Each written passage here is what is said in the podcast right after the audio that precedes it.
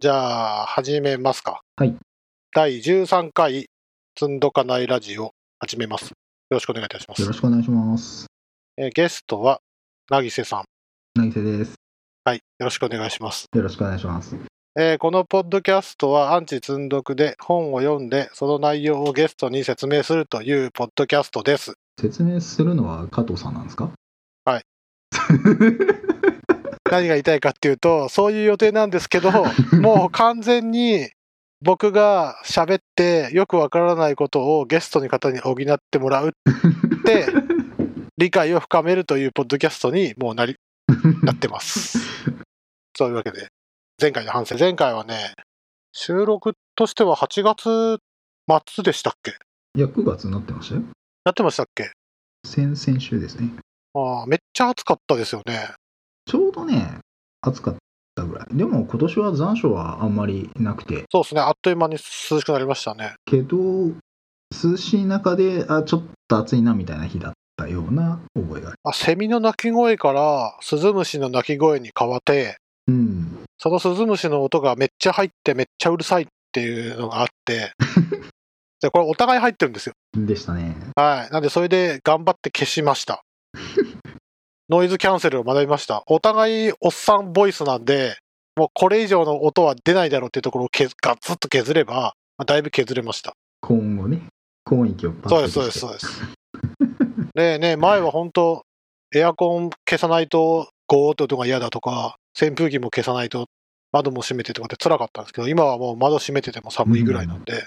いい季節になったなってことですね。そうですね。ポッドキャストに優しい季節。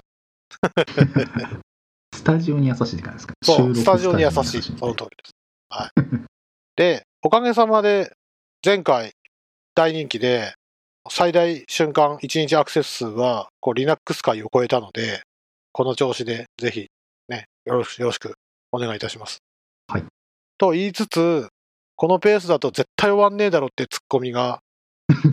たくさん来てるんで、 いやー、そうですね。半年で終わったらいいな。1年がかりとかこれ半年まで行ったら間違いなくブリを食べるとこまで行きますよ、これ。ああ、そしたらそこで、ぶり会でね、ちょっと、最終回を。最近こんなのやってるんですけど、いやー、ほんとそうです。いや、もう、しかもエンディング迎えそうなんでっていうね。エンディング近ければね、いや、ほんとそう。 なんかスペシャル回になっていいんですけどはいはい、全然まだ途中なんですけど、みたいな。 そんなことやってる間に Java 新しくなっちゃいますよね。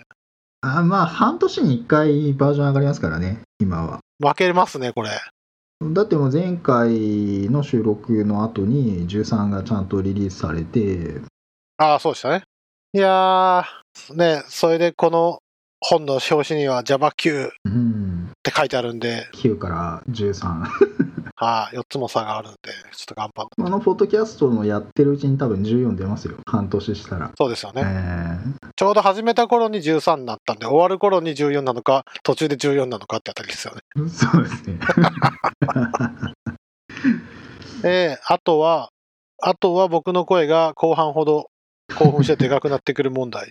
なんかね、頑張って正規化するんだけど、やっぱ割れてる音は、大きい音はもうどうしようもないんで、あ厳しいんですよね。ーいや、でもね、はい収録してる僕らも楽しんでやってますからね。いやー、おかげさまでありがとうございます。えーははいい。でも、でもですよ、はい。お互いもう読んでるから、なんて言うんですか、補ってる、補っていただけてる分にはいいんですけど、はい。新しい知識の、あこうそうなんだっていう新しさがなくて申し訳ないなっていう気持ちは少しある。ああ、どうなんでしょうね。でも、要は聞いてる人たちが、うんうん、ああまあなんかそういうのがあるんだっていうのが、まあ、感じてもらえたり、あーそうでまあ、すあねるいはエフェクティブ Java 読もうかなっていう気になってもらえたらまあいいんじゃないですかね。そうですね。うんエフェクティブ Java を読書、あ、音読してるわけじゃないんで、話聞いて、ああ、これは本買った方がいいなとか、中見た方がいいなってなってくれれば、とっても幸いです。狙った通りの効果 があり、かつ、僕もエフェクティブ Java の積読が解放解消されると。そうですね。ということで、じゃあ本編行きましょ行きましょう。う。はい、今日はついに第2章に突入しまして、え第2章、オブジェクトの生成と消滅。はい。えーこの章ではオブジェクトの生成と消滅を扱います。そりゃそうや。っていうところから、えー始まります。はい。で、項目が第 ,1 第2章だけで、項目9まであるんですけど、一応行けるところまで。まあ多分行けて、僕が読み切ったところで5、6。1個10分で 5? まあ、半分切れば上々ですあわか。かりました。じゃあ、はいまあ、なんで、なるべく進めるということで、そうすねえー進めたいと思います。はい、よろしくお願いしまはいよろしす。くお願いします。さて、項目、えっ、と、項目1。項目1かなはい。項目1か。うん。はいコンストラクターの代わりに、スタティックファクトリーメソッドを検討すると。はい。で、まあ、普通は、普通とは何かっていうのは置いといて、まあ、普通はパブリックなコンストラクターを使いますよねと。そうですね。特に何も考えずに作ったら、これデフォルトコンストラクトもできるんですよね。Java の場合は。えっ、と、単にクラス宣言すると、うんえーデフォルトコンストラクターがあるものとして扱われますね。あそうですよね。パブリックなデフォルトコンストラクターができて、はい。普通に new とやったらそれが呼ばれて、はい。印刷ができるんですけど、けども、けれども、ここでは、クラスのインスタンスを返すっていうシンプルなスタティックのメソッドを作って返すようにしましょうと。作ってはどうかという話ですね。はい、そうですね。で、長所1、普通のコンストラクトとなと比べて何がいい、そうすると何がいいことがあるのかっていうと、名前を持つ。うん。で、普通に書くと、new クラス名、括弧引数ってなるんで、それが適切かどうかっていうのは、議論とか、クラスの名前によるんでしょうけど、なんかいまいちピンとこないうん。ことが多いんで、例えば、なんか、from xy とか、from なんとかとか、まあ、そういうようなえーメソッド名にすれば、あそれを元になんかクラスを作って返すんだなっていうのが分かって、ピンとくるでしょうということですね。うん。そうですね。 そうですね。で、これは、うん、長所でもあり、逆にデメリットになりもしますけどね。うん。例えば、とあるポイントをシンプルに示すポイントっていうクラスを作ったとして、はい。まあ、中には XY であるとすると。はいで、そうすると、クラスポイントって作ると、引数 1, 1番目が X、2番目が Y として、えー、new ポイント、カッコ開く、1、カンマ2、カッコ閉じる。でやると、まあ、X が1で Y が2のポイントができるっていうのが、まあ、大体想像できることうん。なんだけど、どっちが X でどっちが Y か、なんかいまいちピンとこないので、例えば Ruby だったら、いわゆる名前付きパラメータにして、名前付き引数にして、X は1で Y は2ですよって指定すると、まあピンとくると。そうですね。まあ、名前付き引数があればよかっうん、うん、たのかなという話は、 まあ、それはそれで別にあるんですけど、うん。で、僕の場合は、それ、それがないんで、何をするかっていうと、int x イコール1、int y イコール2。で、まあわざわざ、こう、変数作って名前付けて、でうん、 new クラス名ってやって xy って書くと。要はちゃんと変数名で指定してやると、あ、それっぽいねって。要は仮パラメーターの仮引数か。うーんあーまあ引数が多いメソッドとかだと、まあ、コンストラクターもそうですけどだと何番目が何だかよく分かんなくなるっていうのはあるかもしれないですねうーんうーんえー引数2個並んでると、前者が x で後者が y だろうなって分かって、まあ分かるからいいよと。で、こういう名前付けがちゃんとできるのが、うんえー長所まあ、一つですよっていうのが、まず書いてあるんですね。そうですね、まあ、ただ Java の場合は普通に JavaDoc 書いてたら ID であー、なるほどね。はい JavaDoc 見えちゃうんではいはいはなんか、あんまりそこまで名前で一生懸命説明しなくても、まあ、宣言見りゃわかるじゃんみたいあはなは、宣言の JavaDoc 見りゃわかるじゃんみたいなのは、まあ、ちょっとありますけどね。保管もバンバンされますし。い。ていうか、ID なしで書くことなんて考えてないでしょ。 ID なしで書けって言われたら、まあ、ちょっとやってらんないですね。ねにうん20年前かよみたいな感じのイメージですけどね20年前でさえ、売れに売れた J ビルド上がると思いますよ。 J プラプラとか使ってましたね。 20年前だ、ボーランド全盛期じゃないですか。どうだったかなボーランドがビジュアル系プラプラとか使ってた覚えがありますよ。あ、それマイクロソフトさんじゃないですか。マイクロソフトさんですね。はい。確か、そう、J ビルダー全盛期ですよ、うん20年前。だから、ボーランドといえば J ビルだ。デルファイが人気なくて、デルファイやってるけどうん、誰も使ってないし、MFC なんかなっていう中で、J ビルダーが売れまくってたっていうのを聞いたことがある。まあ、IDE がまだ、うーん、群雄割拠してたような時代だったかなという気がします。今はみんな何で書くんですか今は一番人気はやっぱりインテリジェああはあメディアなようですね。で、インテリジェシリーズ、ジェットブレインの商品は全部買ってます。おあのジェットピン、えっと数字で見ると、あのかなりシェアが伸びて、今はうんエクリプスを上回っているという数字もあるようですが、ただ、産業界というか、日本のうんうん。 SI 業界だと、そんなに普及している印象はないですけどね。うん、あのー昔いた某会社で、はい。有料版のビジュアルスタジオをなんとかして無料のやつに置き換えられないかっていうのを上司から真面目に相談されたことがあって、いや、できないです。いや、それはもう明確な理由があったんで、できないですっていうのを説明したんですけど、なんかそこに金をかけると、従業員の訓練に金をかけなくて済むっていう考え方がいまいち上に伝わってない感はあるんじゃないですか。いや、この20年どうなったか分かんないですけど。いやでもなんかライセンス料で言えばなんか人一日働かせるのと大して変わんない程度しじゃないですかはいはい。年間のライセンス料で言えばでなんかそのケチるために一日人を働かしてなんか調査させてたらはい、わけわかんないじゃないですいや、かわけわかんないっすよ。めっちゃ安いっすよ。それで、何でしたっけえーっと、PHP ストームじゃなかった。ネッんネットストーム何やったかな、ま名前忘れてしまった。えーっと、うんツールズ、ツールズを押すと、あ Android Studio、データグリップ、IntelliJ IDEA、PyCharm、RubyMine、WebStorm 使ってるんですけど、はいまあやっぱこれのおかげで、いろいろとサボれたことがあるなっていうのは確実にあります。うんそうですねやっぱり IDE は大事ですねで、実際、今、シェア的には、1位が、エクリプス、えっといやエクリプスよりもインテリジェの方が伸びたという話をこの間聞きましたよああじゃあ、インテリジェ VS エクリプスなんですか現状はその2つが一番多いんじゃないですかね。ああ。ネットビーンズはネットビーンズは最近はなんか影が薄くなってしまって、あんまああ、そうなんだ。り、うーん、まあ今2強という感じですか。で、代わりに追従してきてるのがビジュアルスタジオコードですね。あ、ビジュアルスタジオコードで Java 書けるのかけますね。なんかプラグインがあっああ、すげえな。て、ただビジュアルスタジオコードのプラグインのうなんか中身は Eclipse らしいんで、ああう、ん、じゃあ、フロントエンドがビジュアルスタジオコードだっていうことだ。そんな感じですかね。逆に言うと、エクリプスが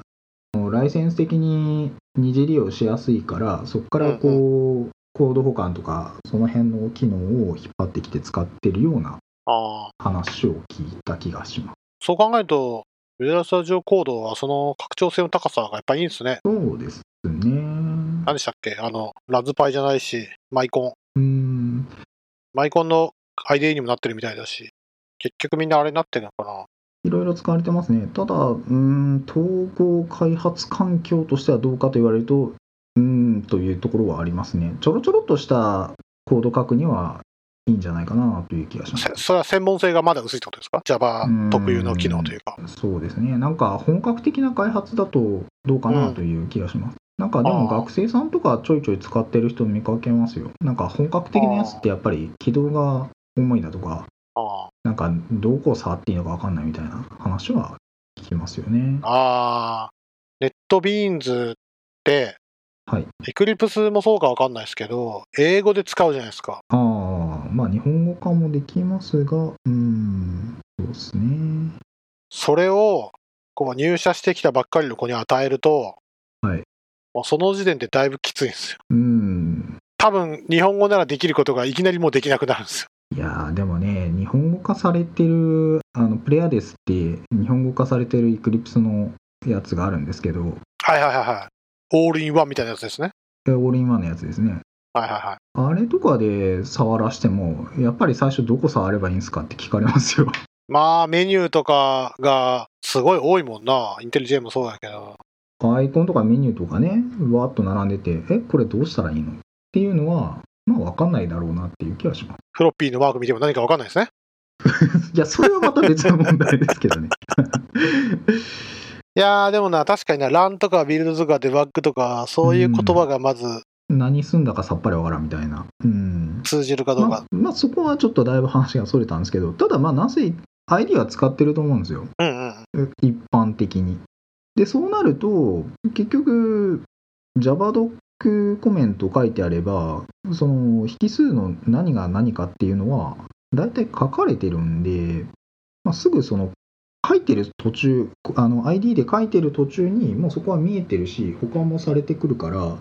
あんまりね、その名前付けはこ、こんなに几帳面にやる必要はあるかって言われると、ちょっとよくわからないですね。ああ、なるほどね。インテリ J はいの派生の RubyMine ってやつ使ってるんですけど、ええ Ruby って、えっ、と、名前付きパラメータももちろんできるんですけど、はい普通に C 言語スタイルっていうか、仮パラメータが定義しといて、うんそこに沿った名前打つってあるんですけど、はいもうそれ、仮引数の名前出てきますもんね。うん。書いてる時に。だからもう1番目がなんだっけとか2番目がなんだっけ覚えてなくても、ええああ、はいはいって感じでパクパクと打てるんで、そうですね、ID はやっぱり便利ですよ。というか、よくあれ Ruby で保管できてるなとは思いながらね、ちょっと触ってみたことがあったんですけど、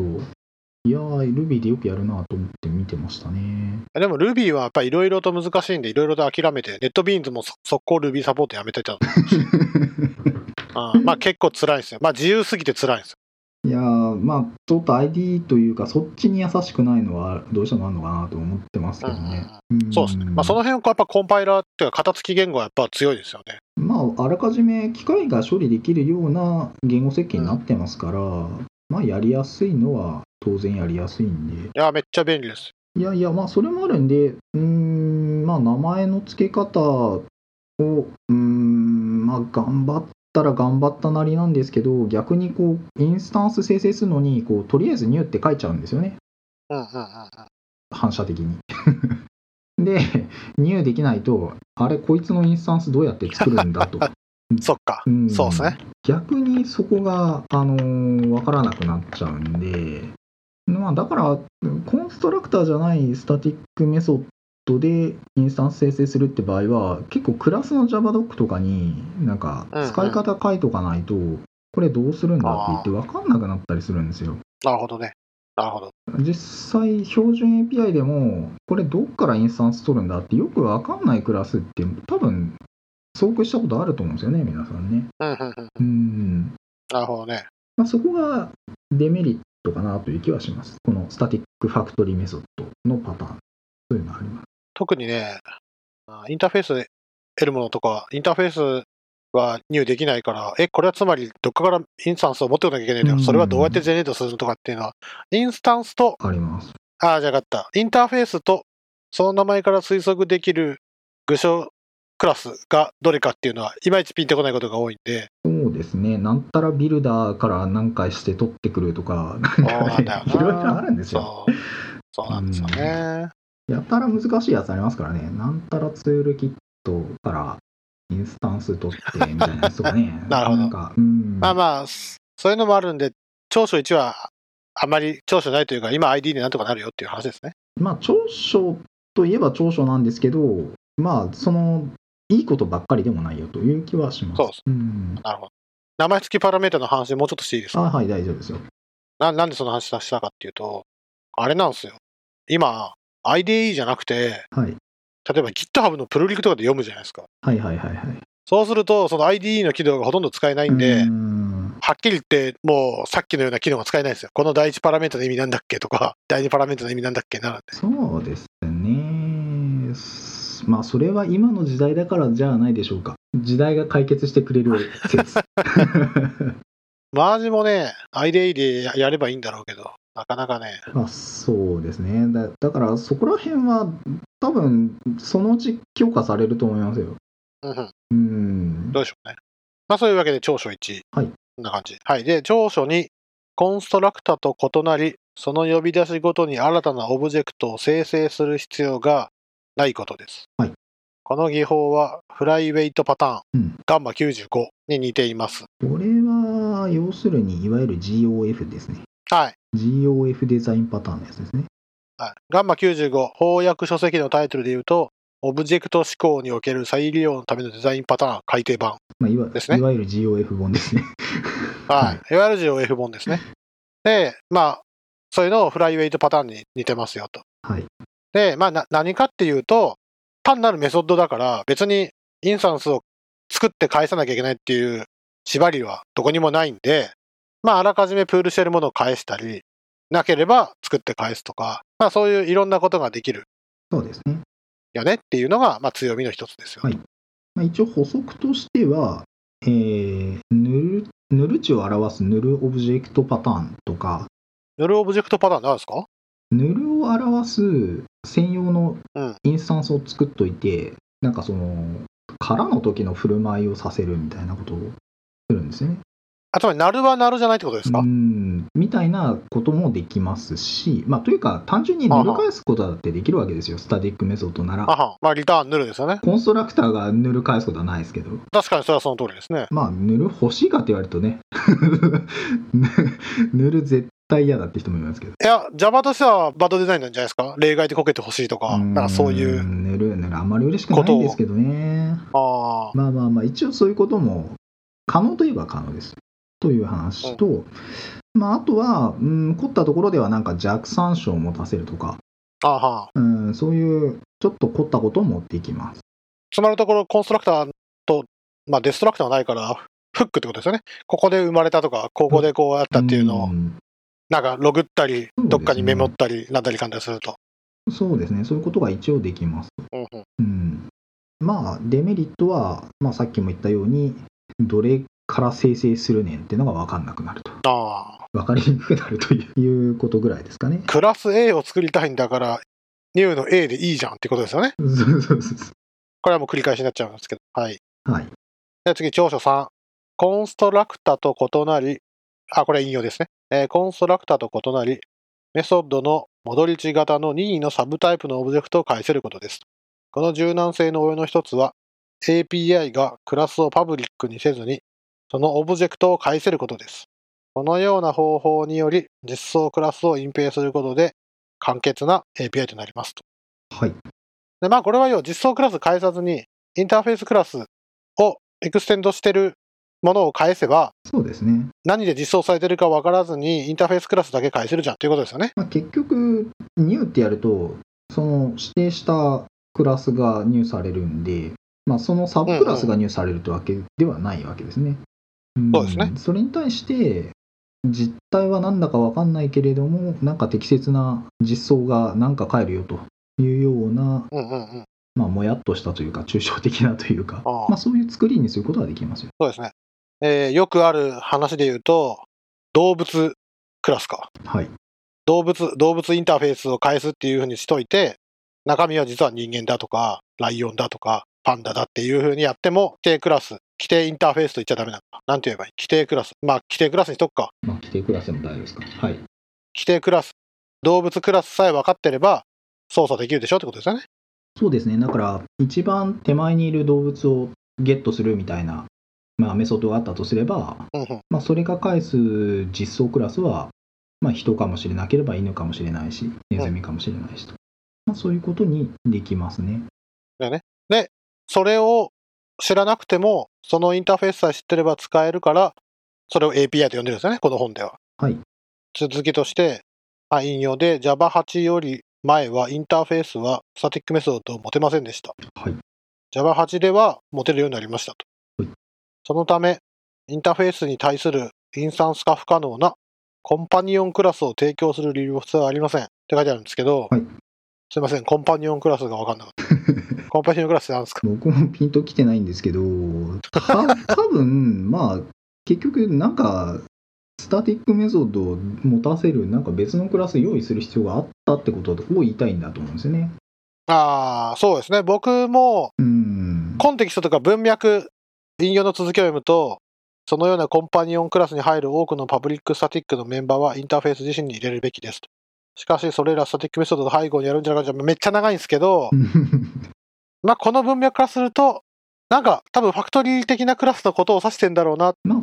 ていうふうに思いましたですね、まあ、いわゆるファサードって呼ばれるところとか、まあ、コンパニオンって要するに接客する人とか、そんなニュアンスなんで、はい。まあ、ここで言うコンパニオンってそういう意味なんですかね接。客役みたいなニュアンスじゃないですかね。つなげるって意味なのかインターフェースがスタティック持てないから、代わりにこのはクラスでやってねっていう、まあ、そういう参照するもの、まあ、そういう意味で接客みたいなニュアンスなんでしょうと。い。ああああ、そういうことですね。ちなみにコンパニオンでグーグルすると、はい。もうそういうお店しか出てこないです。そういうお店しか出てこないですか。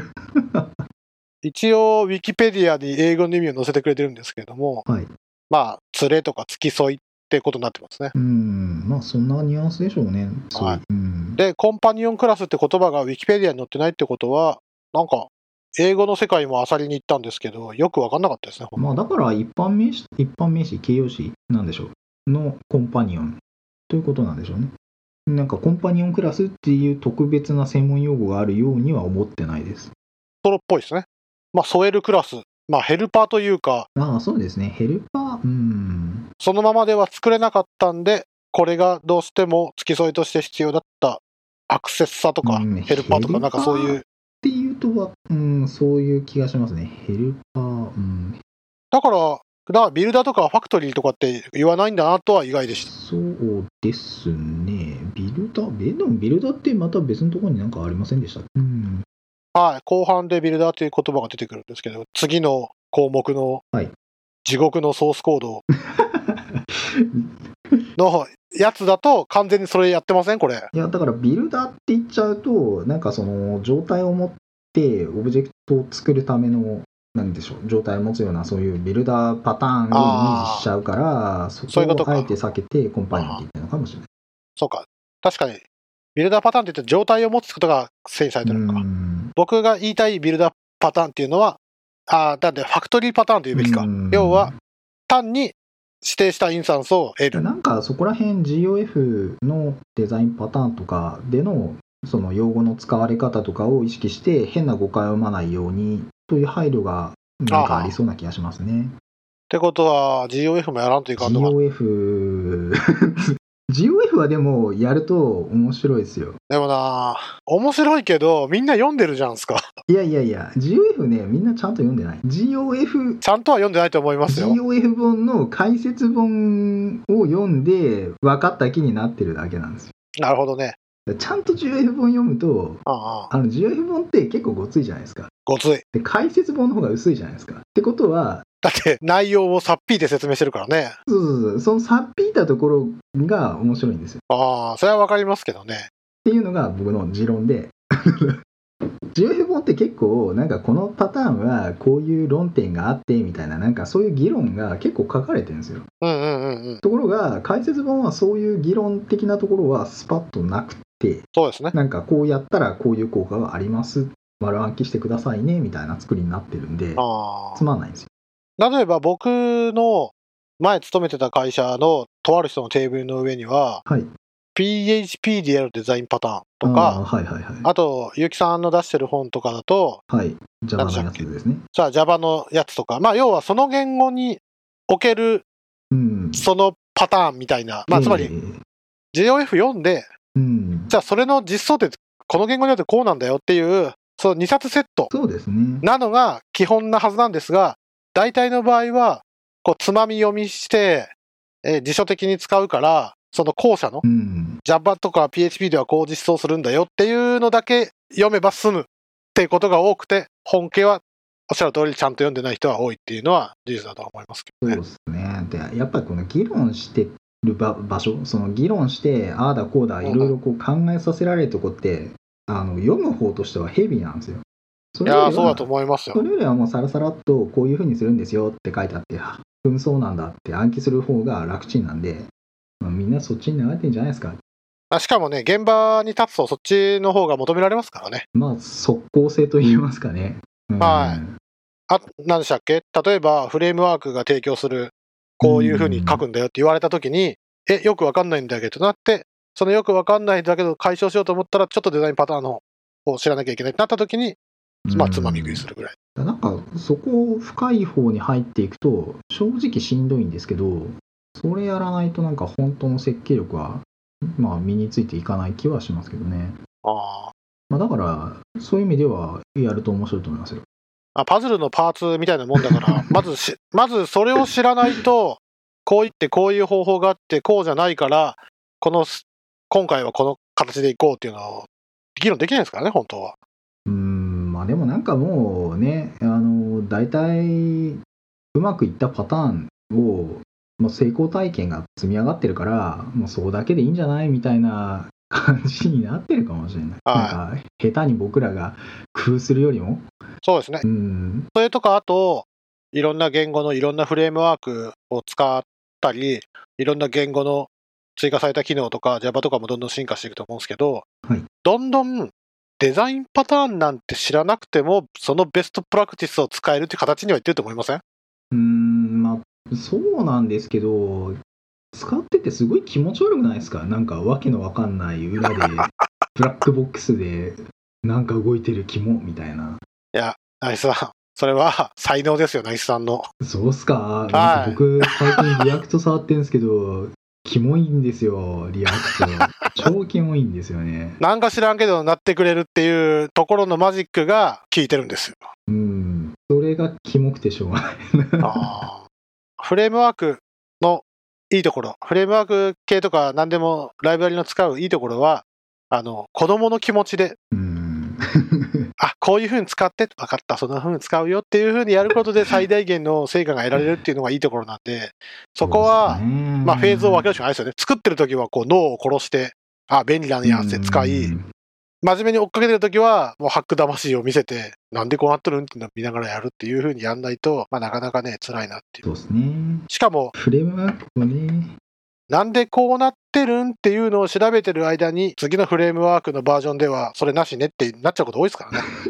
らね。いやいやいや、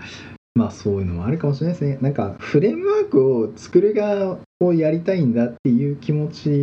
で見てると、うん。なんかこう、その、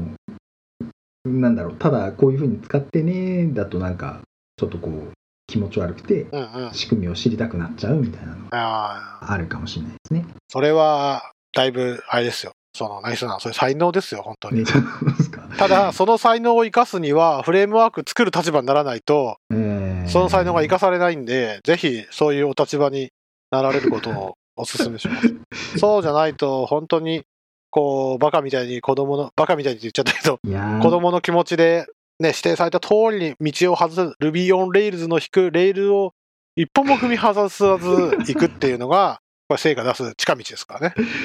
それそれでも逆にそれやれる人ってすごいなって僕は思いますけどねなんか最近なんかもうそういうスッと入ってこないというかあれこれ気になっちゃってなかなか進めないですねダメだなレールにレール走れないですよもうあーでも本当、今時の子は、なんかそういうのを、そういう気持ちでやってくれる感じはしますけどね。そうなんですかね逆にね。だって、なんで、ウィンドウのここに、ハローワールドって文字が、このドットでうまく出るんだろうっていうのが、気になる人と気にならない人がいるじゃないですか。うーんまあでも今の時代ってすごくそのハードウェアとか原理というかそこからすごい遠いじゃないですか、遠いというか、うーん、遠くても使えるように、レイヤーが踏まれていて、そんなことは意識せずにも使えるっていうことに成功してるのは確かですよね。まあまあまあそうとも言えますけどね はい。ね成功しすぎてて、一から知ろうと思ったらめっちゃ勉強しなきゃいけないってなると思う。どこまで掘っても見えてこないみたいなは深みがありますい。いね。や、僕、実業高校出身なんですよ。は工業高校。あ、なるほど。電子情報科だったんで、電子もやるんですよ。あはいはいはい。そうすると、計算機のネタやるときには、うん。もうトランジスタの電子の動きからやるわけなんですよ。 なるほど。論理ゲートから。そうです、そうです。PNP たら、そういうのやからやるんですよ。 でも本当、高校生の時は、もうそんなんいいから早くゲームの作り方を教えてくれよってめっちゃ思ってました。なるほど。だけど、ちょっとね、コンピューターとかマイコンとか、真面目に触ったり勉強したりしていくと、とか電子回路とかやってったりしていくと、はい。ああ、あの時あれを勉強してきたとはこういうことなのかっていう思うことは結構あります。いやーしかしねそういうと今時ちょっと発達しすぎて土台が大変すぎますからね今の時代ね、いや、本当ですよえ。ーだ って、まずウィンドウがいくつも出ることがもう、俺には信じられない です。えー、ドスの時代に戻りたいんですか あーあー、いや、要はそこから、昔は、Windows のパプログラミングを C 言語で書くときは、もう割と生々しかったんで、あメッセージループがガーって流れてて、ここでああでそうでこうでって書いてたのが、あれ大変でしたねウィンドウあで、あれからやんなきゃいけない。今の子をあれからやらせたいかって言うともうやらせたくないんあで、ーまあまあそれをする必要はないでしょうね、はい、はいやいやいやどこから話が飛んだんでしたっけ いえ、えっと、となんだっけ戻ってこれないぞコンパニオンクラスの話からなんでこんなコになンったんやパニオもう。ンは終わってたはずで、んどうだっけないいや、だから完全にコンパニオンのは話ですよ。はい。はい。まあまあ、そんなとこあ、ですフか。ァクトリーの話じゃなフきゃァあク、トリーか。まあとにかく、はいじあ実装を知らなきゃいけなくていいからいいよねみたいな話からこんな話だったんじゃないですあかー。なるもう最後、編集するときにすごい、あ思い出しながらやんなきゃいけない。ほど。あーはい。というわけで、長所4いきましょう。あ、長所4行きましょう。長所4。返されるオブジェクトのクラスは入力パラメーターの値に応じて呼び出しごとに変えられることですと。なんなんですかね。長所3との違いがマジわかんないです。なんだっけな。それ以外だな。うん。一応そこに書いてある話では、例えば、enum セットクラスの OpenJDK 実装では、enum 型が64個以下ならレギュラー enum セット、65個以上ならジャンボ enum セットインスタンスを返します。うーん。わかりません。 これはわからないですね。いやー、わかりませんね。ミーナムセット、ああ、このクラス結構レアなんですよね。レレアっていうか、あんまり使われてるとこ見ないクラスで、はなんだろう、列挙専用のセットクラスだったかな。そうですねあい。で、3は、3はサブタイプを返せるでしょー。うーんで、?4、は、えっ、と、クラスを変えられる いや、でもそんなことしたじゃら型はかけな若い干から。若干のニュアンスの違いですけどね。うん。よくわかんないですね。まあ、まあ細かいことはそうですね。いいのかこれ長所がめっちゃ多いんで、次長所5。な。はい、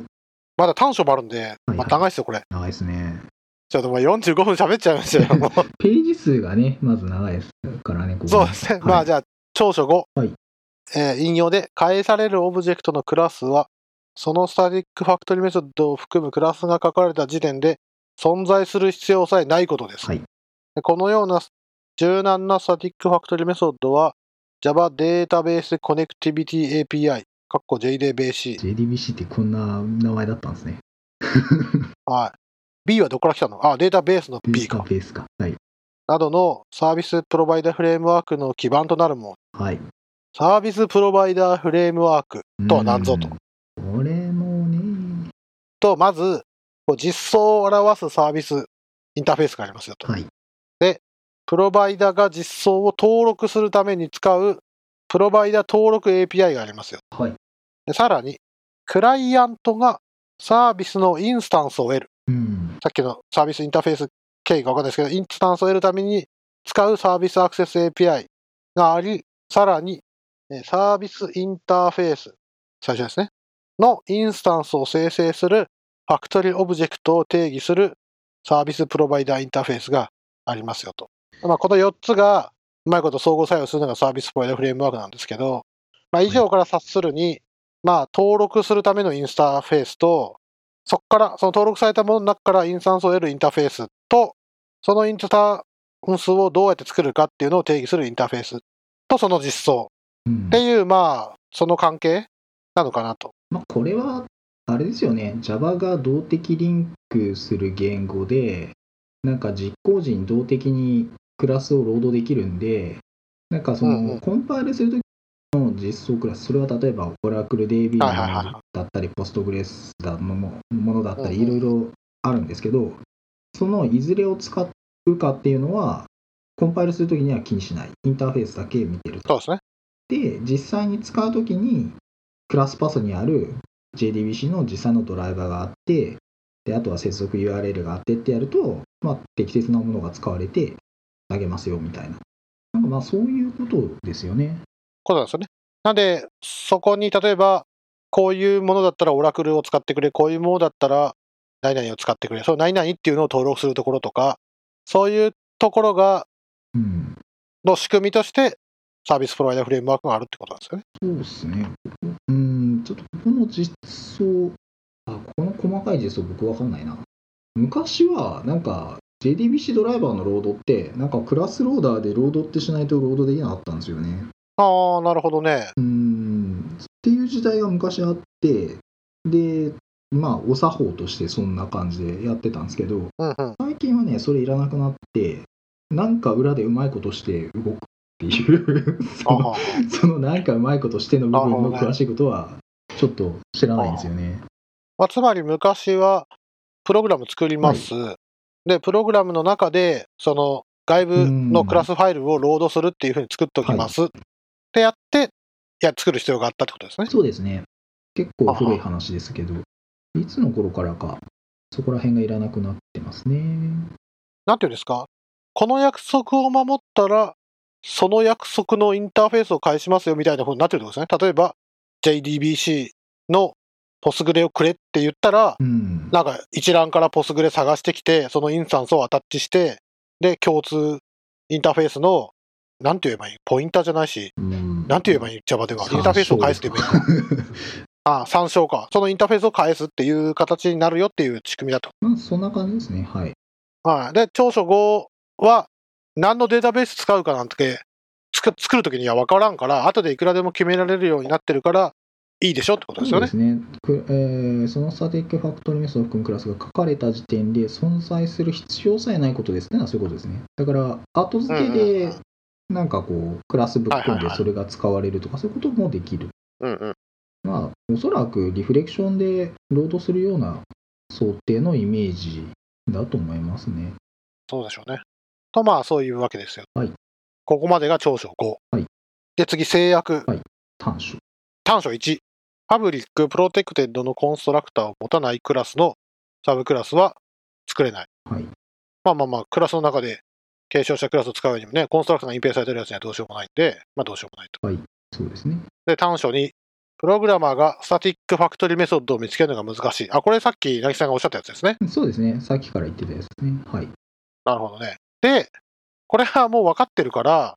スタティックファクトリーメソッド共通する命名規約があるらしくて、それの説明がずらずらと書いてうある。ん、これはでもま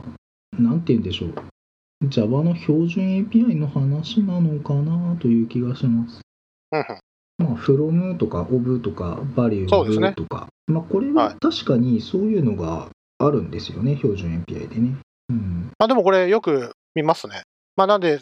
一応載ってるのを全部紹介すると、from、えー of、えー value of、instance、もしくは get instance、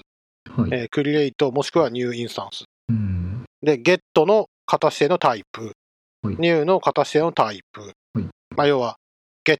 クラスってやったらクラスが取れうる。ん、 new のクラスってやったらクラスを入して返す。うんで、そのままもタイプ、クラス名ってやったら、まあ、ゲットとかニューがなくて、すっきりして見えるよっていうことだと思うんですけど、そうですね、まあ、この辺はもう文化的にそういうもんだということで、ある程度 API 触ってると雰囲気で、まあ、こう揃えておけみたいな感じだと思いますね。ってことは、なきせさんはニュースってやって、うんってなったら、ここで、 インスタンスって叩いたり、ゲットって書いたり、ニューって書いたりするってことですね。いやー、なんか当てずっぽうに探すより は、API の Java ドック見ますけどね。そりゃそうです。 全体なるのほ使い方はクラスの頭の方かなんかに解説が普通はあるはずで。まあでもなんかね、あの、Java の標準 API は結構解説しっかり書いてますけど、なんか、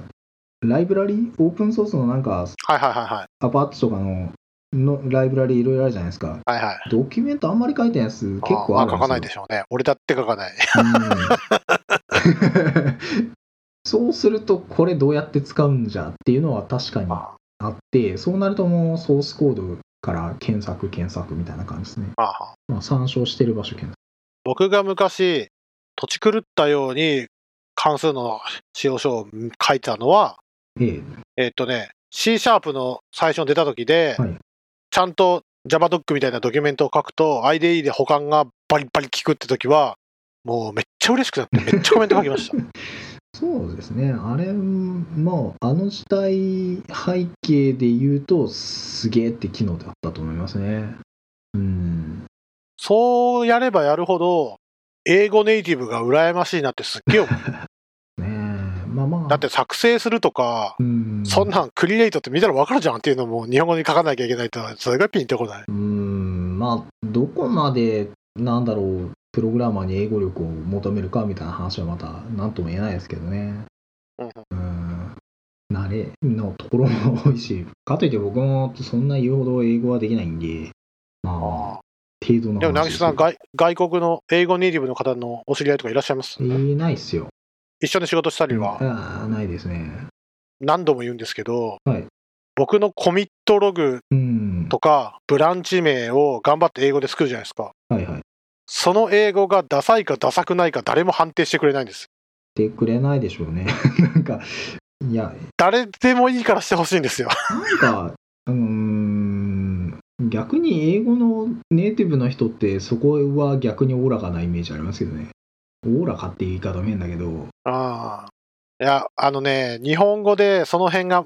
テニオ派が間違ってるのも割とね、おおらかな気持ちで見ればこういいけど、大丈夫ですけど、うーん、まあ、根本的に合ってるのか間違ってるのか、間違って伝わってないのかっていうのもすごい突っ込んでもらいたい。てか、それがないとずーっとと。なんちゃって英語のまま人生生きてきそういでや、。そうっす辛いっね。すなんか、ツッコミがないとね、間違ってって気づかないですからね。いやー、そうなんです。それはありますね。いやで、何の話でしたっけ あ、関数名とかメソッド名がの英語の話ですね。はい。名前の英語が辛いという話。関数のヘルプとかね。まあいいんですよ。世界に向けてなんか発信する API じゃなければ日本語で名前つけたっていいんで、いやー確か Java は日本語関数名とかいけますもんね。全然余裕ですからね。はい。あの、僕、その、そのソースコードをデバッグしたことあります よ。お思いっきり日本語が書いてあるつっていやでも変にさ、ローマ字使うぐらいなら日本語そのまんま書いた方がまだわかりやすいじゃないですか。 それはあるでしょうね。だってローマ字なんて誰得ですかあれ。日本人読みにくいし、外国人は読めないし、うん。誰も得しない。ジャパニーズローカルのものを表すのにはめっちゃ良くないですかうーんまあまあ割れきみたいなのありますからねあのこの間あ Java14 で追加になってた話で令和の、はいはい。令和を表す定数が追加になってやっぱ令和ってローマ字なんですけど、まあ、それはしょうがない、いやーそうでしょワールドワイドだからしょうがないだって日本語を入力できない人たちいますからね IDE を、そうですね。うん IDE じゃないやあの IME か IME 使えないみたいなあと、ホットな話題で言うと、消費税とか、うーん軽減税率とか、まあ、何が言いたいかっていうと、多分、他の国の制度で言うと、こういうことのことなんだろうっていうのはあるんですけど、はいでもそれって、無理やり置き換えてるから、多分本来の言うと違っちゃってるじゃないですか。うーん、そうっすね。まだから消費税は消費税だと思うんですよ。あ、まあ、ローマ字で消費税の方が誤解がないかもしれません ね。ジャパニーズを頭につければ何でも解決するのかどうなのかみたいな。ジャパニーズセールスタックスとか、うんなんかこういろいろ思いつくっちゃ思いつくんですけど。まあまあ、とにかく名前、まあな、ドキュメントはでも書くに越したことはないですし、そうですね。まあそうは言っても名前は右へ習いにしといた方が比較的混乱はないし、みたいな。そうですね。というわけで、それを守って作りましょうと。はいで、これを守ると、結局どういうこといいことがあるのっていうと、えー引用です。まとめると、スタティックファクトリーメソッドとパブリックコンストラクターにはそれぞれの使い方があり、それに関連する利点を理解すれば得るものがありますと。はいで、大抵は、スタティックファクトリーメソッドが好ましいので、最初にスタティックファクトリーメソッドを検討せずに、コンストラクターの提供 を無意識に行うのは避けるべきいでやす。いやいやいや、これ、言い過ぎですよいきなりハードモードじゃないですか。言い過ぎですよ、こ れは。これは言い過ぎだと思いますよ。はい。だって、いきなりコードレビューで、あコンストラクターがパブリックなのはおかしいと思いますって言われたら、俺も生きていけませんよ。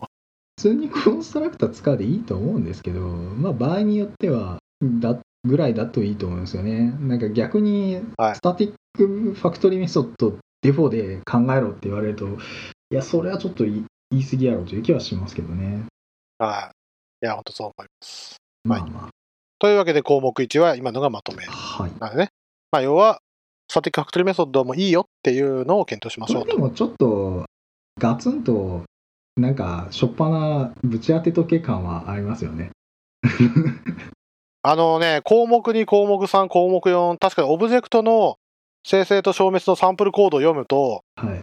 あ、まずそういう考え方があるんだっていうのに前提してないと、コード読めねえよっていうのは続くとは思いうんまなんかすちょ。っとこの本ってなんか初心者向けじゃないよって話がはい、第一章あったじゃないですか。はいはいはいはい。でちゃんと Java のプログラムを書きこなしてる人がターゲットだみたいなこと言ってるじゃないですか。はいってところからのいきなりこれですよガーンって。ちょっと一発ぶちかましといて お前この本舐めてんじゃねえだろうなみたいないやいやいやいや。マウントを取りに来たようないや、あの、長所とか短所をちゃんと読むと 難しいですけど、この結論だけ読めば、まあまあ、なるほどなって感じで進めるんじゃないいですか。 やどうなんですかねとりあえずコンストラクターを無意識に提供を無意識に行うのは避けるべきですドーンみたいなおそう、それってどうなのって。えーえー、むしろ、ただ、あそうね、ななぎさんのおっしゃる通り、え関クラス作ったら、パブリック、クラス名、カッコ開く、カッコ閉じるって書くんじゃない のっていうぐらいの、なんていうんですか、おまじない程度にしか思ってない人を、ここでまずは、ふるいにかけることができる感はありますねち。ょちょっとまずガツンとちょっと衝撃与えとこうかなみたいな雰囲気を感じません こ 舐めてんじゃねえぞって。 なるほど。まあ確かに。ああ。まあ、もう結局1時間喋ったんですけど、一応項目に行きますか。れ行きましょうか項目には一応終わる終わると思うんで、一旦行きましょう。30分かかんないでしょ。いやというかちょっと脱線しすぎましたねタイムキーパーを呼ぶ必要がありますね。 その話はいいからっていう。お前らの昔話はいいからみたいなその反省を生かして項目にはさっと終わりましょう。項目に多くのコンストラクタパパラメータに直面したときはビルダーを検討せよ。これさらっと終わらないやつじゃないですか終わりますって。信用で、スタティックファクトリーメソッドとコンストラクターは共通の制約を持っています。つまり、多くのオプションパラメータに対してはどちらもあ対応できません。はいスタティックファクトリーメソッドっていうのは、えーさっきも言った通り、パラメータをもとに、うんなんか、インスタンスを作って返すんだけど、多くのパラメータ。例えば、ねこの例で言うと20個以上のオプションがあった場合どうすんのって言ったら引数20個作るのかよって言うと、まあそうじゃないでしょと。はいで、略して、伝統的にはプログラマーはテレスコーピングコンストラクターパターンを使ってきましこのパターンね初めて聞いたような気がするた。で、テレスコーピングコンストラクターパターンっていうのは何人っていうと、はいコンストラクターをたくさん作って、引数2個の場合はこう、3個の場合はこう、4個の場合はこうっていうのをこう延々書いていくやつです。えーっと、あーで、そうすれば、省略されたやつもうまいことを初期化できるでしょっていうパターンですね。はいはいはいはい。テレスコープ。遠い、スコープが遠いわけですね。ちなみに、Java ってコンストラクターの中で this って書くと別のコンストラクター呼べるんですね。あーはい、うんそうですね。基本的には、引数が少ない、引数が1個のコンストラクターから、引数が2つのコンストラクターを、ディスカッコなんたらかんたらで読んで、デフォルト値を与えるみたいな感じで連鎖していくというのが一般的な使い方ですね。なるほどね。ただまあうんそうですね今今思えばなんか引数の初期値というか省略可能な引数というかうんうん。あった方が良かったのかなというまああればそんなことしなくても良かったんじゃないかなみたいなのは、あ、引数にデフォルト値が設定できるとかそういうことをすればってことですよね。すまあ、言語としてそういう言語あるじゃないですか。あ、ありますね。うんそうするとそういう連鎖でディスなんたらディスなんたらっていうこうコンストラクターをやっていくよりも、うんうん。まあ柔軟にできるのでまあ確かにそうですねう。ん僕 C プラから入ったんで割と普通だったかな。ただ C プラだと多分 this って中に書けないんですよ。あー外に書かなきゃいけないんかな。要はあらかじめこのコンストラクター読んだ後にこのコンストラクターが走るみたいなのが書かなきゃいけなかったような気がします。確か。まあそのあたりはちょっとまあ言語のそうですね。なんだろう登場時期の順番からして、まあ、C プラを、まあ、一応 C プラユーザーを取り込むために C プラ風な構文にしたっていうのがあるんで、まあ、そこにやっぱりちょっと意識してると思いますよ。うん、そういうわけで、じゃあこれ、オプションの項目が20個あったら、コンストラクター何個書くんだよって話なんですよね。そうですね。 20個書くのかよって。で、これか書かれたところで地獄、読むのも地獄はいに。なっちゃうんで、えー JavaBeans パターンというものを作りましょう。はい JavaBeans パターンって何ぞっていうと、Wikipedia に JavaBeans で何ぞ書いそんな書いてるん ですけど、まあ、パブリックで引数なしのコンストラクターを持つと。まあ、メソッドの命名規則に従わなくてはならない。まあ、ゲッター、セッターメソッドが必要な。まあ、うんとにかくこのルールに沿ってシンプルなメソッドをつけろよと。で、かつ、えーシリアライズ可能じゃないといけないというのが、まあ、そうで JavaBeans。すね。JavaBeans。まあまあ、最近 JavaBeans とか、もう使う、まあ、なんだろう、本当の JavaBeans 全然使われない気がしますけどね。あーで、うん JavaBeans のメソッドのセッターは this を返してなってるんですかいや、なってないですよ。セッターはボイドですよ。まあ、命名規約であってね。ああ、そういうことうー。ん、なんか、うーん、あ、ごめんなさい、嘘つきました。そっか。ビルダーパターンじゃなくて、セッターメソッドを注文できるんだから、じゃあこれはもう単純に、例えばクラスだったら new クラスして、はい。クラスの A イコール3、B イコール4、B イコール5ってもう1行ずつ丁寧に書いていくパターンですね、これ。そうですね。パラメータをどんどんセットしていくと。ああ、うん、なるほどね。なんでもう、結局 JavaBean の中身って結局プリミティブしかないってことなんですかいやー、プリミティブには限らないんですけど、他のインスタンス持ってたうら、んそいつも JavaBean じゃダメってことでえーっとですね、どこから説明したらいいんだろう。まあ、まあ、これ JavaBeans パターンとは言ってますけど、すかうんうん。あんまり JavaBeans を意識する必要はなくて、もうすごく、うん単純に考えれば、インスタンスができました。で、フィールドはまだ初期化されてませんと。うんうん。で、そこで適宜自分のひセットしたいところをセットするっていう、まあ、うんうたんだそんだけの話をしてるだけなんですよ。奇数を持たないっていうのがミソなんですよね。そうですね。だからなんかできたと。で、その後手で設定すると。はいはいはい。個別に設定していくと。で、これは昔 JavaBeans って、なんかその GUI のコンポーネントとか、うん。を JavaBeans 仕様で作るとかなんかいろいろあったんですけど、うそうすると機械がえっとそのインスタンス入手した後に、うんそのプロパティをバーッと設定するみたいなのを機械がやれるっていうなんかそういうための仕様だったんですよね機械機械って何ですか機械機械がやる要するになんか GUI のなんていうんですか初期化みたいなコードうんを機械生成されたようなものとか、うんあるいはフレームワークみたいなのがそれをやってくれるみたいあななんかなんて言えばいいんだろうな初期化インターフェースとか、初期化メソッドとか、そういう約束をするぐらいだったら、もううんシンプルな構造のクラスと、それを、中身を設定するメソッドを順繰りに呼ぶっていう約束だけしとけばいいじゃんってことだったんですかね。うーんなんかまあそんおおむねそんな感じですよ GUI のまあ結局プロパティをどうするかっていう話だったと記憶しててうんうん。あ、初期値をどう与えるかってことですかうーん Java ってプロパティ構文ないんで、うんうんうんうん。なんかまあそのプロパティ構文の代わりにセッターゲッターがあったっていうだけでで結局まず入してからしてから値を設定していくっていう作り方をしますよとうんうん。いうのがここで言ってる、えーっと単純な、まあ、生成の方法ただしこれはアトミックにインスタンス生成ができない要するにうんうんうん入してなんか途中セットしている途中のまだ中途半端な状態のオブジェクトっていう瞬間にそれが露出しちゃってるっていうそうですねまあそういう危険性があるよっていうのがありますはい、この本にもそれが書いてありますね。はい JavaBean パターンの弱点は、順繰りにセッターを呼び出していくので、まあ、オブジェクト準備完了。まあ、要はもう、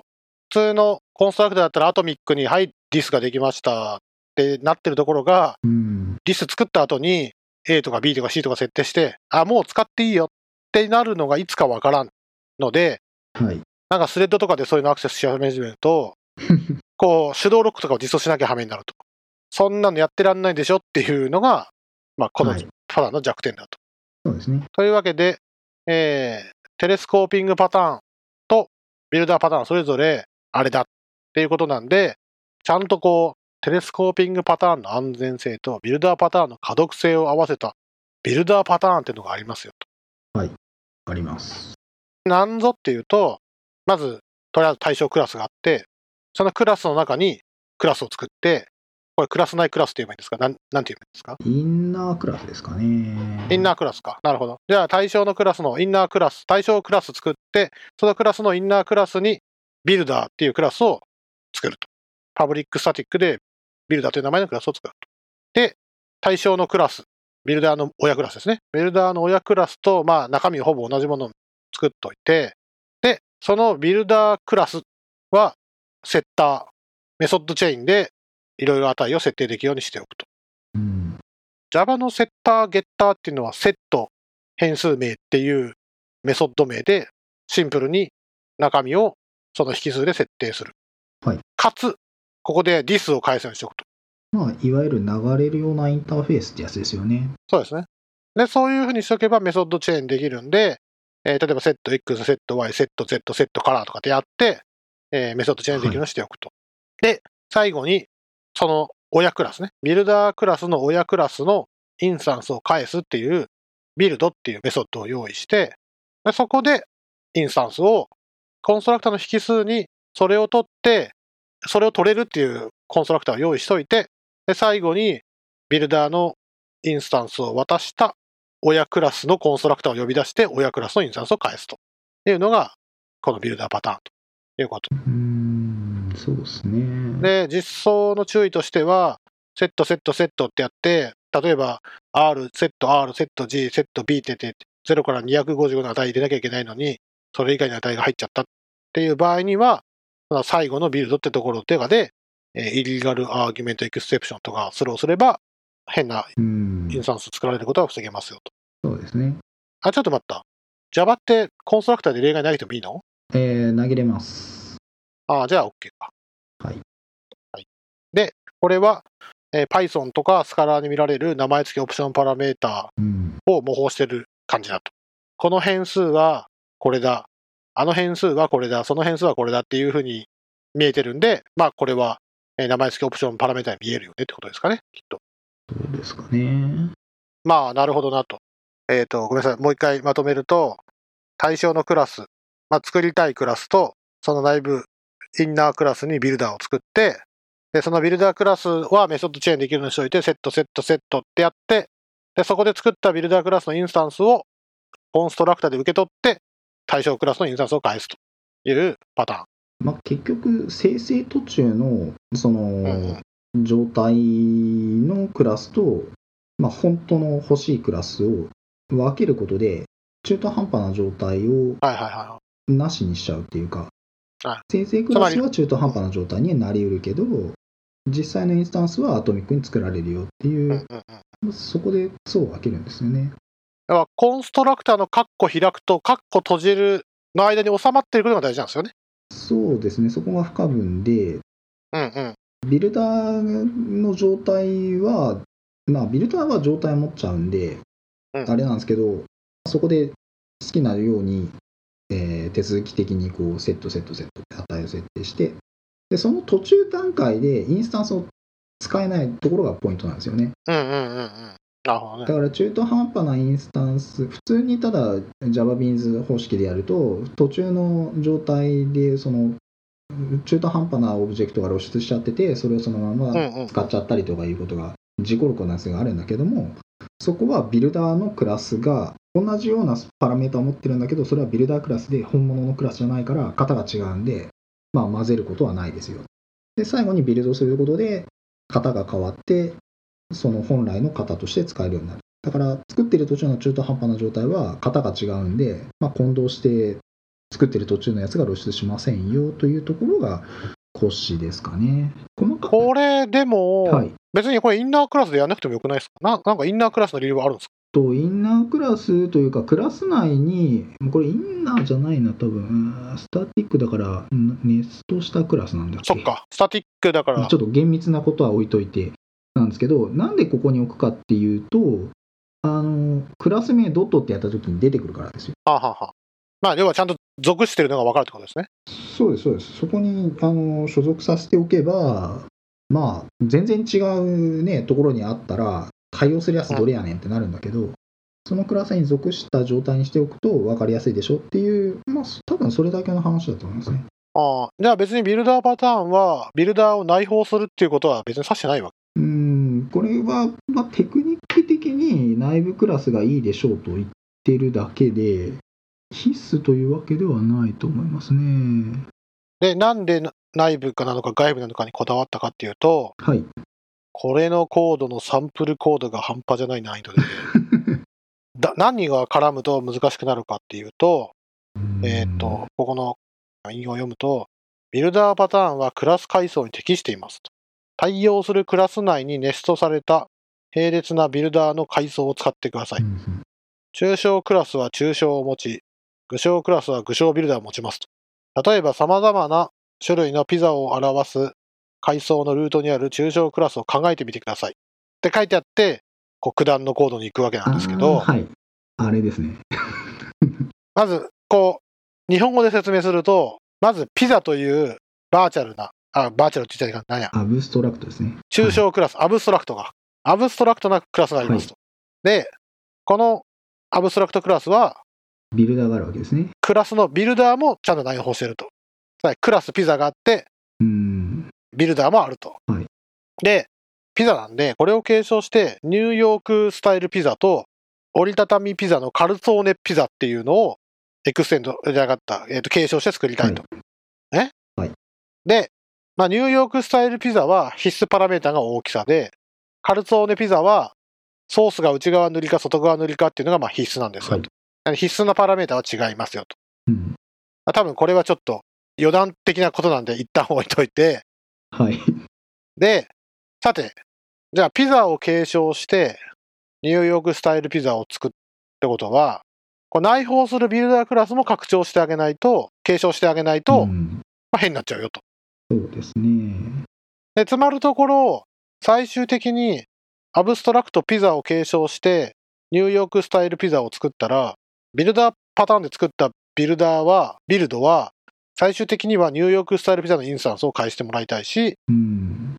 アブストラクトクラスピザを拡張してカルツォーネを作ったら、カルツォーネのビルダーを使うと、カルツォーネのインスタンスを返さないといけないんですよね。そうですね。はい。で、これは共通したアブストラクトピザを返すわけじゃないですよね。ちゃんとその具体具象的な具象型をそれぞれ。クラスのインスタンスを返さなきゃいけない。はい。返さなきゃいけないから、このソースコードではテンプレートで頑張ると。そうですね。まあ Java でいうとこのジェネリクスですね。あ、そうか。C シャープでもジェネリクスって言ったな。うあん。大なり、片、小なり、閉じるですね。あ、逆か。小なりか。型パラメータがついてるやつですね。これは、うん、そうですね。ビルダーの抽象クラスで、えーまあこの t エクステンズビルダー t という、そう。それ、 それがマジで分かんなかったんですけど、そこが一番難しかった。これはもう単純にこれだけでちょっとね、あの難しいというところなんですけど、これ何かっていうと、ビルダー、ここれの具象型を作ってる側、クラス、えーとうんうんまあ、ニューヨークピザのビルダーは、クラスビルダー、エクステンズ、ピザドットビルダー、カッコビルダーって書いてあるじゃないですか。これ、まあ、これニューヨークピザビルダーなんですけど、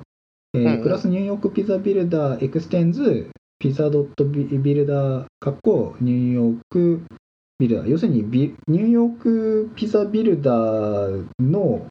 定義をするときに、うんうん。そのビルダーを継承するんだけどそこの引数うにん型型変数うにん自分自身のニューヨークピザビルダーを入れちゃうわけですようんうんうんうん。そうすると親クラスのこの型変数 t は子供の具象型になるんですよねうんわけわからないじゃあ、要は、アブストラクトピザを返すんじゃないよってことですよね。そうですねそうすると親クラスでパブリック t アッドトッピングっていう要は戻り値が t 型のメソッドが定義されてるんですけどうんうん。これ継承すると、なんかこの具象型になるわけですよ、戻り値が。うんうんうんうんうん。戻り値が、親クラスで定義されたメソッドなんだけど、戻り値が具象型のそうですよ ね。ニューヨークピザビルダー型になるんですよ。それが難しいところなんですよね。そうですね。難しくて、それをなんとかしたいんですよね。これ、これはでもかなりテクニカルで、でかつビルダーパターンを継承して、まあ、要は2種類以上のビルダーパターンで実装を共有するみたいなことをやってるからめん難しいんであって、うんうんうんうん。これは、まあ、私の専門分野なんだけど、これは まあね、このソースコードさらっと出して、いやだから Java の、Java のなんですか、プログラミング、はい。 Java 言語を使いこなしている人向けの本ですって言ったら、いやいやいやってなると思うんですよね。このレベルで使いこなしてないとダメなのみたいな。あの、第2章項目1が左ジャブで、これは右ストレートって感じですね。そうそうドーンってきて、このソースコードのテクニック的なところについては解説ゼロじゃないですか。ああ、そうですね。うん。なんかしれっとソースコードが書いてあって、しあそう、しれっと、れっと書いてあって、な、わかるだろって感じこので、テクニックについては何も書いてないっていう。うん。先週か、先週も説明した通り、頑張って読めば、読むと、あコメントも書いてあるから、うん一応。あ、なるほどと。ただ、さっきも、ナイスさんがおっしゃったような、親クラスで定義してんのに、子クラスの方が変えるってすごくないっていうのが、すごいって言える人 と、え何が難しいのかよくわかんないっていう人ではこのソースコードのなんていうの読む力というかうん読解力というかじゃあだいぶ違う気が、まあ、しままあす、これはね、これがしれっと出てきて、まあまあしれっとそうサンプルコードを読み飛ばしたら、ね、何も気づかないで、ふーんぐらいなんでしょうけどね。まあまあまあ。あーいやこれだから型がない方がいいんだよとか言われちゃうような気がしますいやーこれまあね、そういう人もいます ね。もう、肩、肩つらいから嫌だ、みたいなね。うーん。あーいやなんていうんですか合わせ込んでる感じじゃないですかこのうーん。ジェネリクスとかで、そうですね。ね、もっと多分シンプルに書こうと思ったらもうシンプルに書けると思うんですけもうちょどっとだから人間に近い型システムのねあの書き方ができるような言語になってるといいのかもしれないですけどね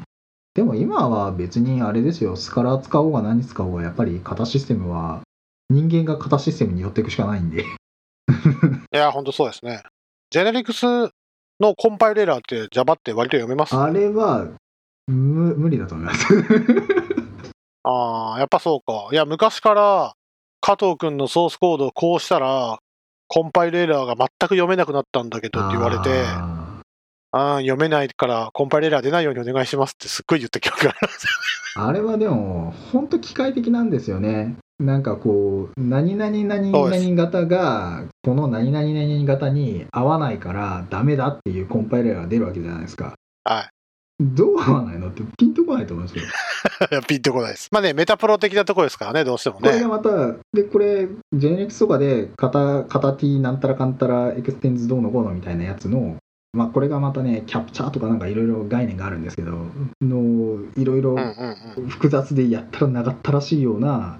型名が出てきてこれとこれが合わないって言われてこう僕でもこう見比べながらどこが合わねえんだってこう考え込みます からね合わないのは分かったけど、そうですねどこどこがどう合わないのなんで合わないのみたいなちゃんとこの要求の型のこの型が合わないから、ここはこれが返せねえんだとかって言ってくんないと、T の T のとか言われても意味わかんないですからね。いやもう型がバーンって長ったらしい型がバーンと出てきてこれが合わないんだとかあとメソッドの引数がの型がメソッド呼ぶときってメソッド名と型型でこうなるんでうんうんこうのん。型とこのか渡してる引数のこの型が合わねえんだとか言われてもどう合わないのかがなかなかわからないとかコンパイルエラーが分かりにくいっていうのはバグ扱いでいいんですかねいやこれは現段階ではしょうがないと思いますよ。いいやーそう、昔も僕はそう思いましたけどね。ちなみに、ジェネリクスって Java の場合は、コンパイルしてるときに必要になったらできるって感じですかんどどどういうことですか内部的には内部的えーっと、Java の、例えば、リストはい、と小なり、はいはいストリング、大なりはいややったときに、そのストリングを引数に取ったリストっていうクラスができるわけじゃないですか。あいやできないですねあ、それはできないんですかうんなんか展開されるわけじゃないんですよああ、そうなんですね。うんだからと実行時には結局キャストで動いてるような感じなんですけどああ、そうなんだ。なんだけども要するに性的にそこが型が合ってるよってことが保証される動的にじゃなくて、んうんそのコンパイル段階でこれが合ってますっていうのが保証されることに意義があるんですよ。うんうん、そうですね。うん、ただのキャストだから意味がないみたいなこと言う人いるんですけどじゃあそのただのキャストを絶対に間違えないようにお前は書けるのかっていう話になってくるんではいきたあー。その間違いないですよ、そういう人。んそのもう網羅的にやることに意義があるので網羅できるのかって話になっちゃうんでなるほどね。ああ、そういうふうにできてるんだ。じゃあ、もうそういうクラスができるわけじゃないんですね。うんだからもう展開はされないはあはあ求められた、ってことは、つまり実装で動くときに、ここに指定された型の項だから、この型うんにキャストして、このメソッドを呼ぶみたいなことをやってる。そうなんですよね。だから、なんだろう、リフレクションとかで変なことをすると、工事の型チェックでのエラーを起こすことができます。うんうん悪意を持ってコードを書けば。ただまあ一般的にはコンパイル段階で正しければまあ大丈夫でしょうってことになってますね。まあまあ、そうですよね。ていうかう、ん、型付けてコンパイルするのはそういうことですからね。実行時にこけるのは、そうですねまあ、それはまた別の話だ。で点としてはソースコードが爆発することはないっていうかああそうですね、うんうん組み合わせで大量のオーバーロードが作られるとかそういうことはないですね。ああ、ないですし、なるほどね動的ロードされたクラスとかでも、そっか。うん、そうやというところがな。なるほど。利点というか、まあ、そこでバランス取るわけですけどね、C プランもね。というわけで、なんかすっごい難しいコードだけど、まあ、とにかく頑張れば、パラメータめっちゃあるやつは、このビルダーパターン使っとけば、読みやすいし、書きやすいし、JavaBean パターンよりも、JavaBeans パターンよりも安全ですよっていうのが結論。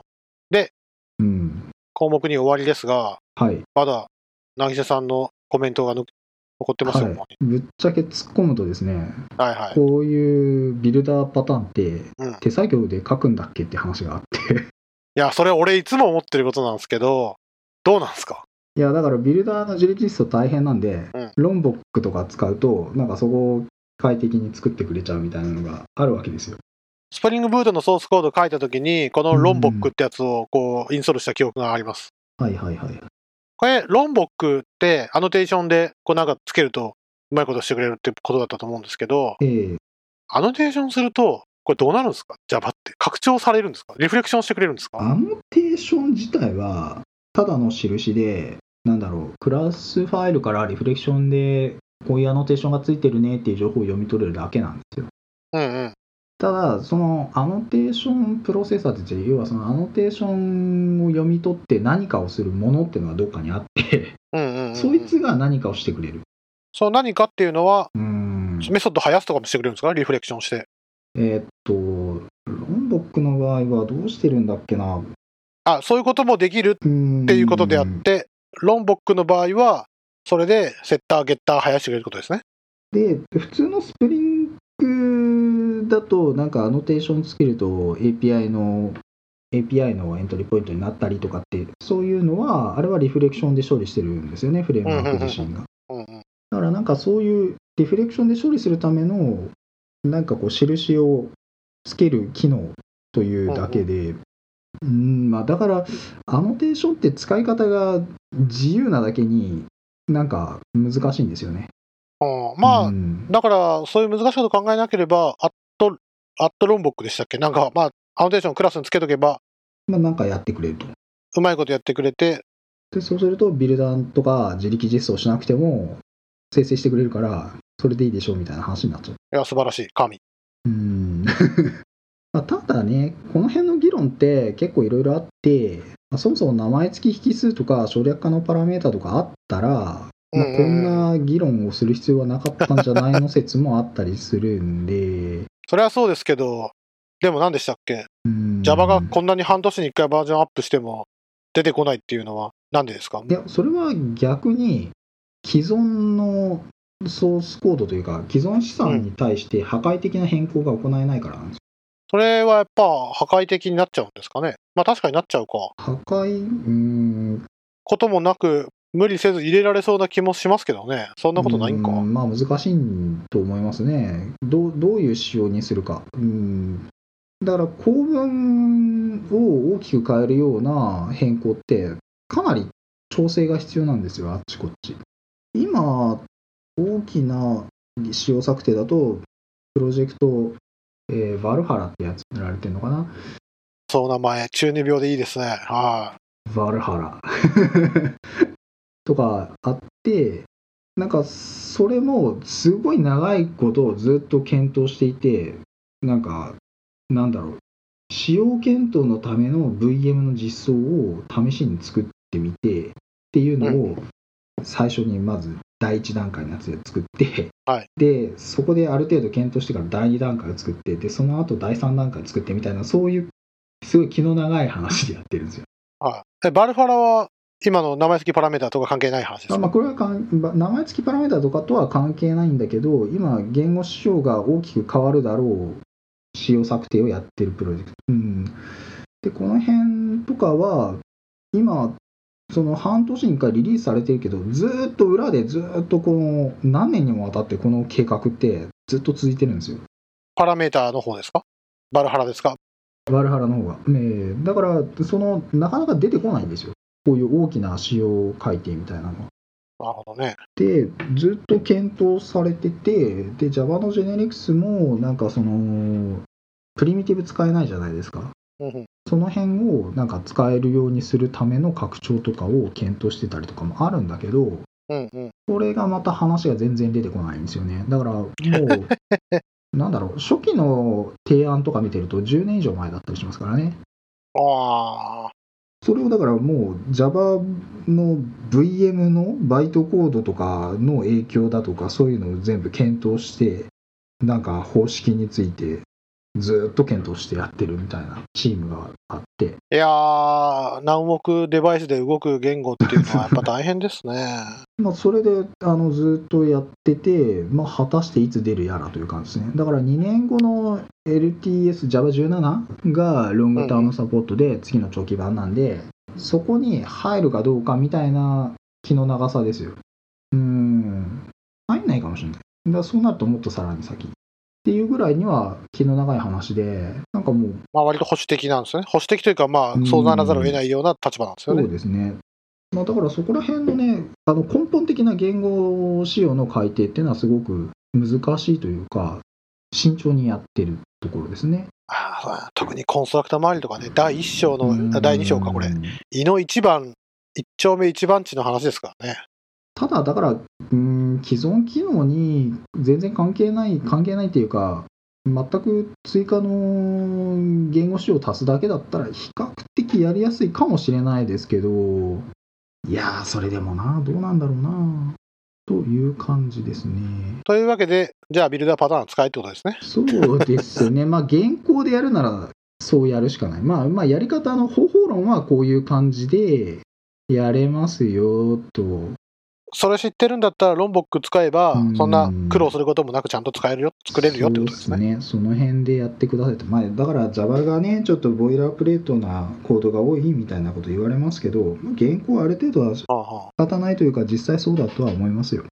こういう部分に関しては。と思いますね。はい、というわけで、なるほ項ど目2はこんな感じですねこんな感じですねいやー、1時間半以上喋りましたね。そうですね。はい。この勢いだと、えーっと、2つで2時間、2つで1時間半。えーっと、何個あるんだっけ ?80 個 ?90 個 ?90 個ありますよ。だし45個かけ る、45かける1.5。いや、でも項目1と2はページ数多いんで、実際のところ。ああ、そうですね。確かに5とか6とか半ページでさらって感じで した3ページとか1ページぐらいでさらっと終わってるんで、はいまあ、そっちはペースが上がるんじゃな上いがかるといいでな。どうでしょうね。このペースは確かに、まずいですね。いつ終わるんだみたいな。 余計な話しないでおきましょう。本当に IDE がどうだったらダメですね。新人がなってないだったうんら浮気、電子が動きがどうだったら浮余気計のな話話でしたね。 それ、それすぎな。老害トークでした。申し訳ないです。じゃあ、こう今日はこんなところで。はい。じゃあ次、第3回も。 えー、違う。Java、Effective Java 第3版の第3回も、また、第、あ、3回ね。第3回もまた聞いてください。はい。今日は、どうもありがとうございました。ありがとうございました。あーお疲れ様です。はい、お疲れ様です。